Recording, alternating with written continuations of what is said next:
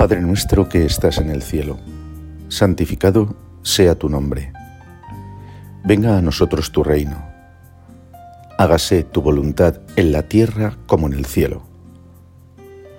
Danos hoy nuestro pan de cada día. Perdona nuestras ofensas, como también nosotros perdonamos a los que nos ofenden.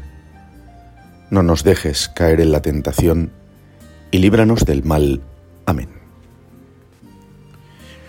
Leemos en el libro del profeta Ezequiel. Y os daré un corazón nuevo, y os infundiré un espíritu nuevo Arrancaré de vuestra carne el corazón de piedra y os daré un corazón de carne.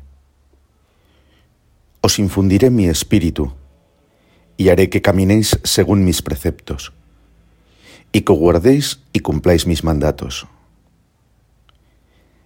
Y habitaréis en la tierra que di a vuestros padres. Vosotros seréis mi pueblo y yo seré vuestro Dios.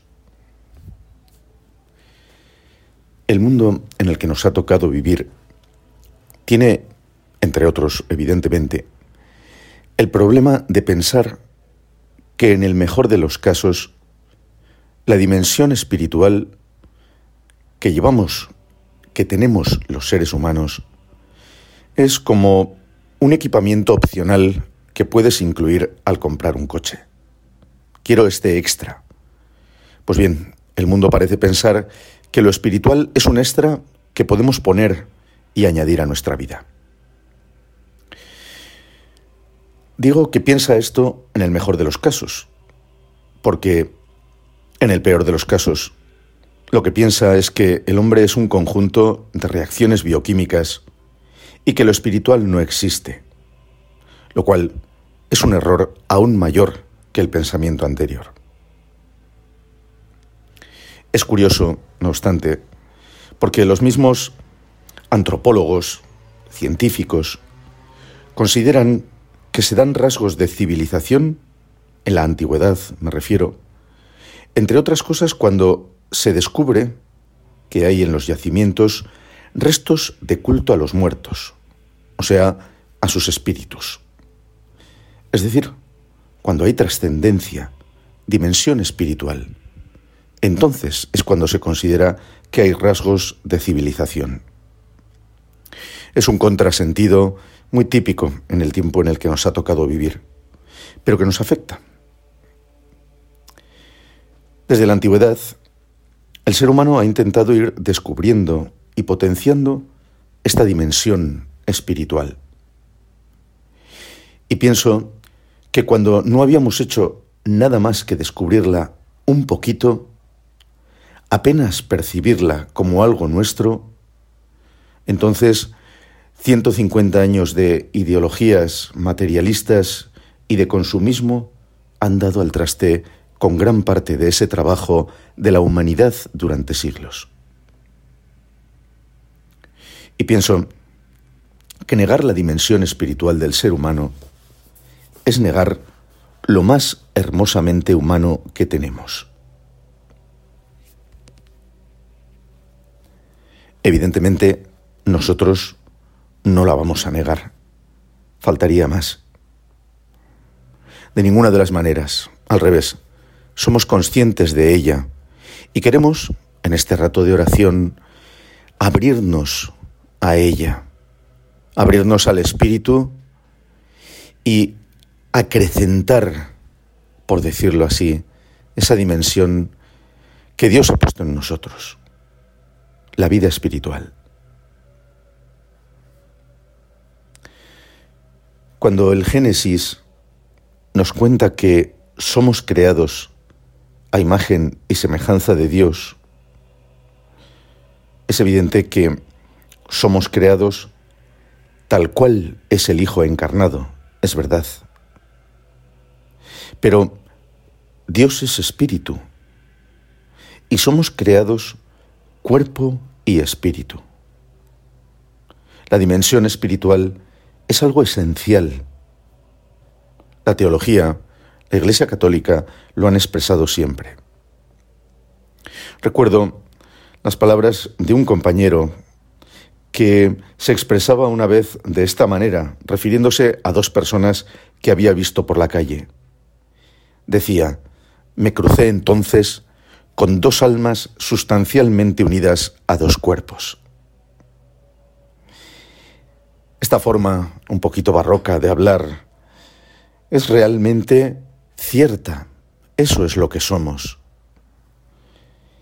Y esto nos pone ante algunas realidades que nos pueden ayudar a encarar este rato de oración. Y también, evidentemente, más allá de estos minutos que vamos a pasar, que estamos pasando en la presencia de Dios, algunas consideraciones y las insinuaciones del Espíritu que obra y que habla en nuestro interior nos llevarán a vivir nuestra vida concreta y cotidiana de una forma distinta. El Espíritu Santo. Tener una dimensión espiritual, ser creados con espíritu, es tener una puerta, una conexión directa con el Espíritu Santo. Esto es algo que no tenemos que construir o añadir a nuestra vida. Es verdad que podemos desarrollarlo a lo largo de nuestra vida, pero es algo que tenemos. Mejor dicho, es algo que somos de serie. Todos los hombres y mujeres de todos los tiempos y lugares hemos sido creados así. La posibilidad de una vida espiritual consciente no es, por lo tanto, la guinda del pastel. No se trata de que vamos creciendo, desarrollándonos, adquiriendo conocimientos, habilidades, y después, en la culminación de nuestro desarrollo personal, podemos articular una experiencia espiritual. No, no es así. Esa mentalidad o esa visión es algo muy orientalista que poco o nada tiene que ver con nuestra antropología y con nuestra teología. Jeremías lo expresa maravillosamente. Ya en el seno materno te conocí, y antes de que nacieras te consagré. El ser humano, desde el mismo momento de su concepción, está capacitado para una conexión plena con el Espíritu Santo.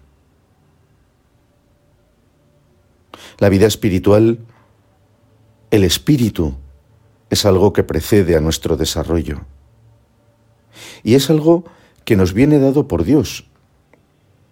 Y que curiosamente posibilita que Él acceda a nosotros en primer lugar, antes que nosotros a Él.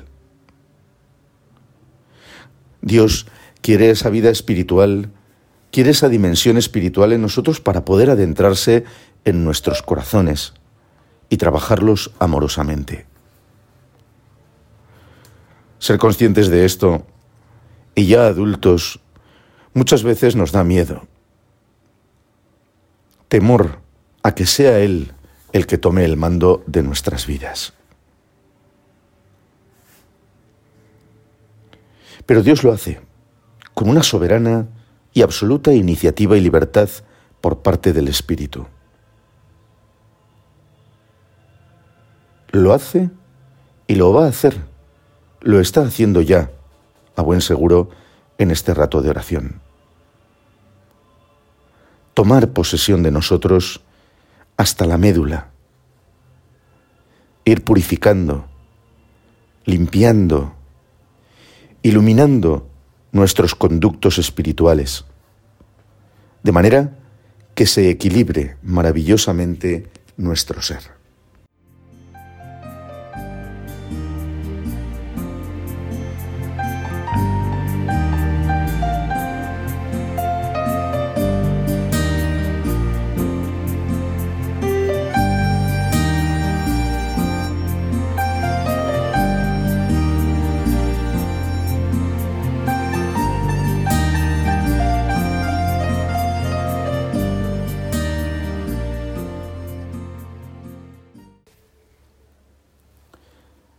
Equilibrio. ¿Por qué hablo de equilibrio? Pues bien, lo hago porque, a pesar de esta dimensión espiritual, tenemos una tendencia tan nuestra a potenciar todo lo que hay en nuestra vida menos el espíritu, que nuestra unidad de cuerpo y alma va desequilibrándose. La conexión entre ambas se hace menos eficaz. Y vamos perdiendo, por decirlo así, la intensidad. Nos cuesta percibir a Dios. Nos cuesta verlo en nuestra oración. Nos cuesta percibir las insinuaciones del Espíritu Santo en nuestro interior. Nos cuesta actuar conforme a su voluntad. Nos cuesta vivir los mandamientos. Nos cuesta encaminarnos hacia Él. Nos cuesta amar como Cristo nos enseña en el Evangelio. Nos cuesta ver en el prójimo al mismo Cristo. Es por eso que es necesario hacer un trabajo y ha de haber una respuesta por nuestra parte a la obra del Espíritu Santo en nuestro interior.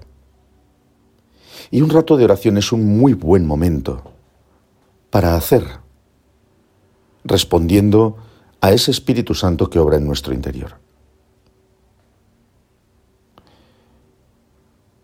Hemos de poner, sin duda alguna, sobre la mesa nuestra vida interior.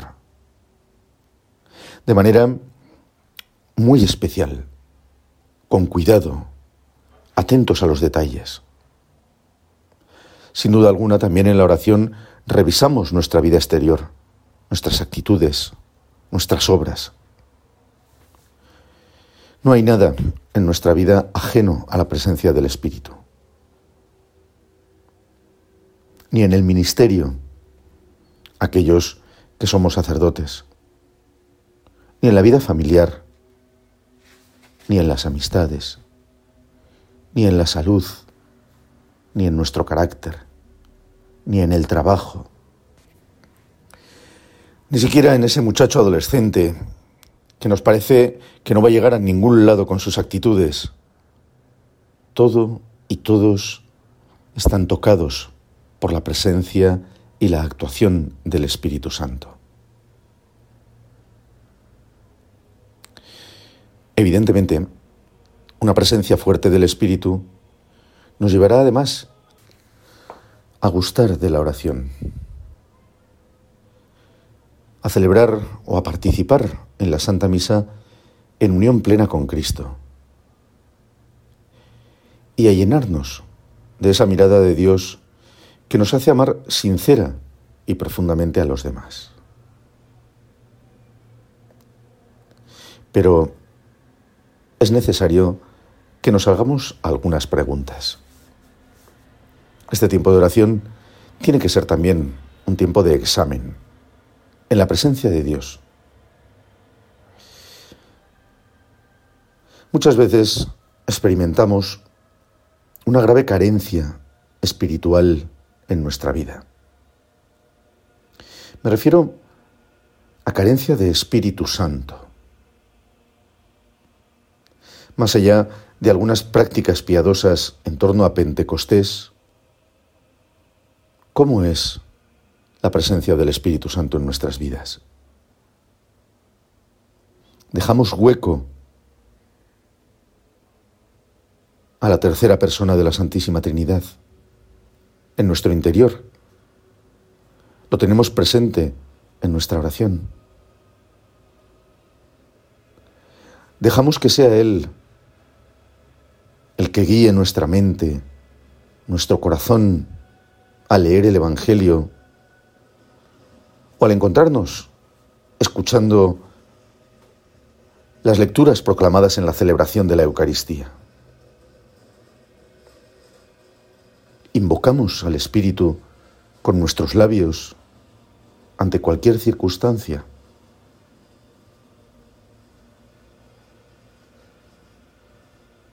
Es verdad que el Espíritu ora en nuestras almas. Lo hace como nos dice la Sagrada Escritura, con gemidos inefables. Pero ora en nuestras bocas al rezar el rosario, cada una de las oraciones vocales que hacemos, el ángelus, el breviario, aquellos que lo rezamos. Ora el Espíritu Santo en nuestros corazones al hacer este y tantos otros ratos de oración. Es Él el que llena nuestra mente de palabras de amor, de alabanza, de petición, de acción de gracias, de contrición, cuando nos encontramos con la realidad de nuestra pequeñez y nuestro pecado. Somos conscientes de que es Él, el Espíritu Santo, quien dirige y guía, incluso quien ora en nuestras vidas, en la vida de la Iglesia. Somos conscientes. Todos los creyentes hemos oído una y muchas veces hablar, invocar, pedir la venida del Espíritu Santo. En cada invocación inicial, en cada bendición, en la epíclesis de la consagración dentro de la misa, en cada absolución, en la santa unción, en la confirmación, en fin, constantemente la Iglesia invoca la presencia del Espíritu Santo para que vivifique y santifique la acción del cuerpo de Cristo y de cada uno de sus miembros, de nosotros. Somos conscientes de la grandeza de lo que esto significa. Esas palabras del Señor en el Evangelio, conviene que yo me vaya, porque si no, no vendrá a vosotros el Espíritu Santo tan fuerte como la afirmación de Jesús acerca de la necesidad de su partida y la llegada del Espíritu es nuestro desconocimiento acerca del mismo. Qué poquito sabemos del Espíritu Santo, de cómo nos llega, de qué aporta a nuestra vida cristiana, de cuáles son sus dones, de cómo recibirlos y de cómo establecer con Él una relación fluida, fructuosa, como hacemos con el Padre y con el Hijo. No se trata en muchos casos de dejadez o de no querer conocer al Espíritu Santo. Por supuesto que queremos hacerlo. Mucho menos se trata de maldad por nuestra parte. Evidentemente no. Se trata de que nuestra condición humana en la que se da una unión entre nuestro cuerpo y nuestra alma, que es espíritu, como decíamos, pues está enormemente marcada por nuestra dimensión corporal. Por decirlo así, está tendenciosamente marcada por nuestra dimensión corporal. Esto es fruto del pecado original de nuestros primeros padres, que provocó ese desequilibrio del que hablábamos hace poco, que generó una preeminencia de lo material frente a lo espiritual.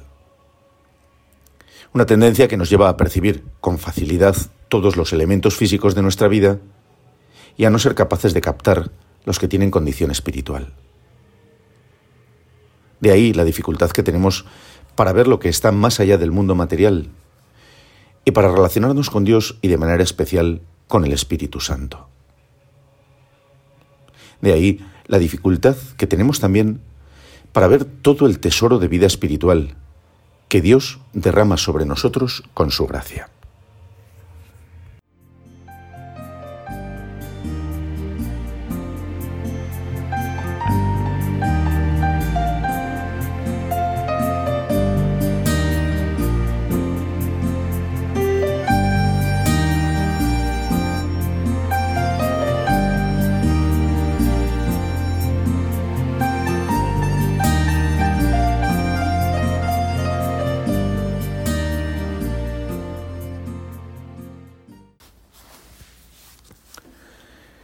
¿Significa esto que lo material es malo? En absoluto. Si consideramos así las cosas, tampoco habría equilibrio. De hecho, supondría un problema reconciliar ese pensamiento con la forma de actuar de Dios y el modo de llevar a cabo su obra salvadora.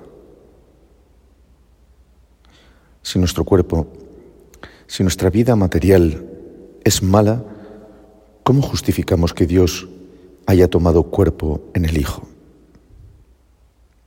Además, haciéndolo, viviendo como nosotros, ha santificado toda la realidad humana.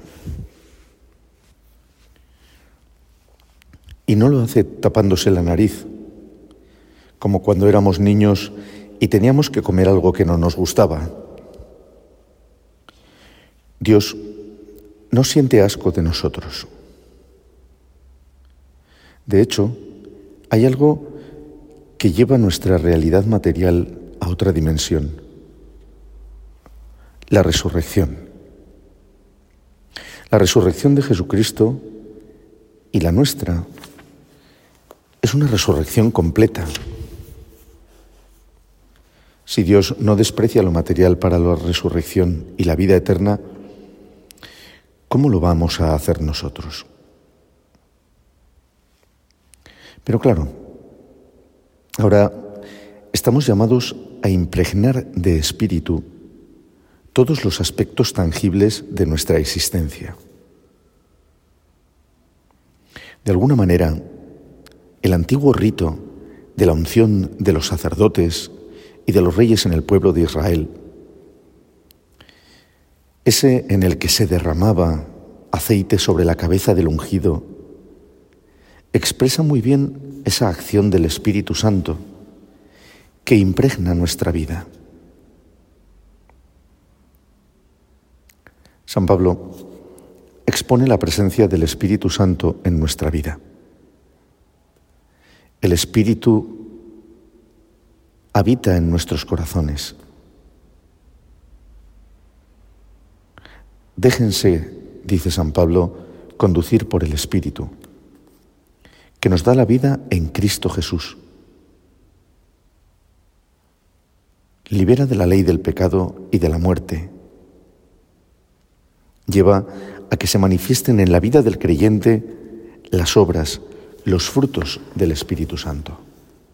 La caridad, el gozo, la paz, la longanimidad, la benignidad, la bondad, la fe, la mansedumbre, la continencia. Y prosigue, si vivimos por el Espíritu, caminemos también según el Espíritu. Caminemos según el Espíritu. Se trata pues de una llamada que conlleva un movimiento por nuestra parte. Confiar Vivir conscientes de que el Espíritu Santo actúa en nosotros no significa quedarnos quietos sin hacer nada esperando que Él lo haga todo. Al contrario, se nos ha dado ese gran don para que en lo concreto de nuestra vida vivamos de una forma nueva y distinta. Muchas veces leemos el Evangelio, escuchamos las enseñanzas de Jesús, y contemplamos su forma de actuar.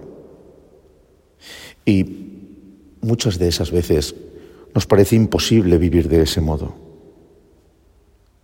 Y en realidad lo es si solo contamos con nuestras fuerzas. Pero no lo es si el Espíritu Santo mueve nuestro obrar concreto. No obstante, hemos de pensar que también Jesús pone todo de su parte. Él es el ungido, el Cristo. Es el mismo Dios. Pero pone en su obrar humano todo lo que es y todo lo que está en sus manos para cumplir la voluntad del Padre Dios, para vivir conforme a esa voluntad, si es que vale hablar así. Y nosotros, del mismo modo, hemos de poner todo de nuestra parte. ¿En qué sentido? Pues en sentido práctico. Es curioso porque una marcada conciencia de lo espiritual va a tener como consecuencia un esmero y un especial cuidado de nuestros actos concretos, nuestras obras cotidianas. No es lo mismo vida espiritual que espiritualismo. La vida espiritual nos lleva a vivir de una determinada manera concreta, de una manera conforme a la voluntad del Padre Dios. Hacer una genuflexión delante del sagrario puede ser un gesto mecánico, aprendido, o puede ser una expresión de un alma que llena de Espíritu Santo ama sinceramente a Dios, al Dios escondido bajo la especie del pan, y por eso se postra en señal de adoración.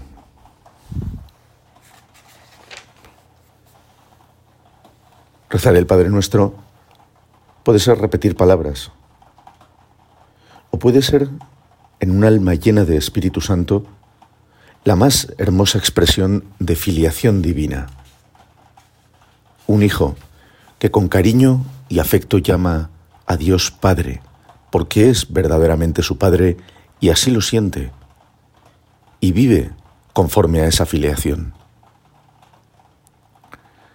Dar un donativo para una obra de caridad puede ser una costumbre buena que tenemos, o puede ser en un alma llena de Espíritu Santo el brazo de Cristo mismo dando de comer a los hambrientos, como hizo tras el sermón en la montaña.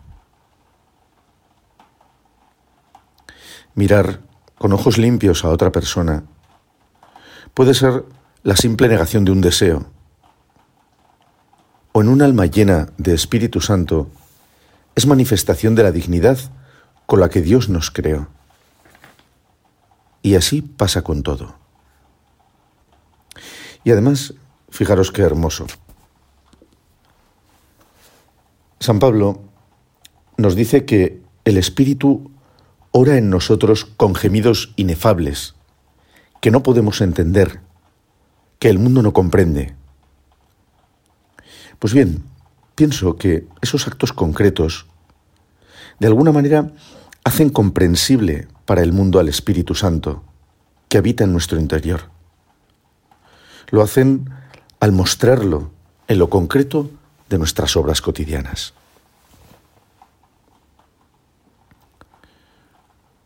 No nos resistamos a la presencia del Espíritu Santo en nosotros.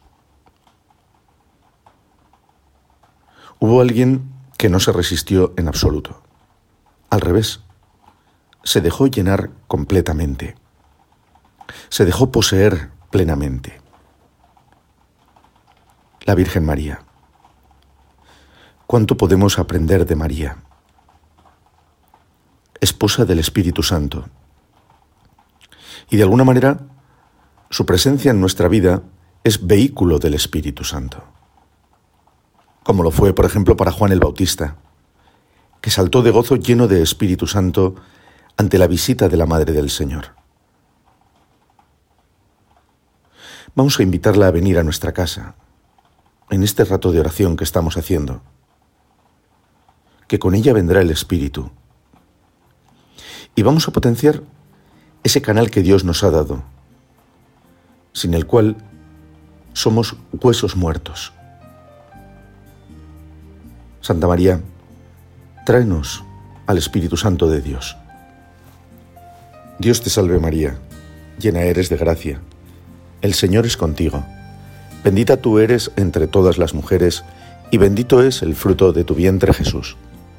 Santa María, Madre de Dios, ruega por nosotros pecadores, ahora y en la hora de nuestra muerte. Amén.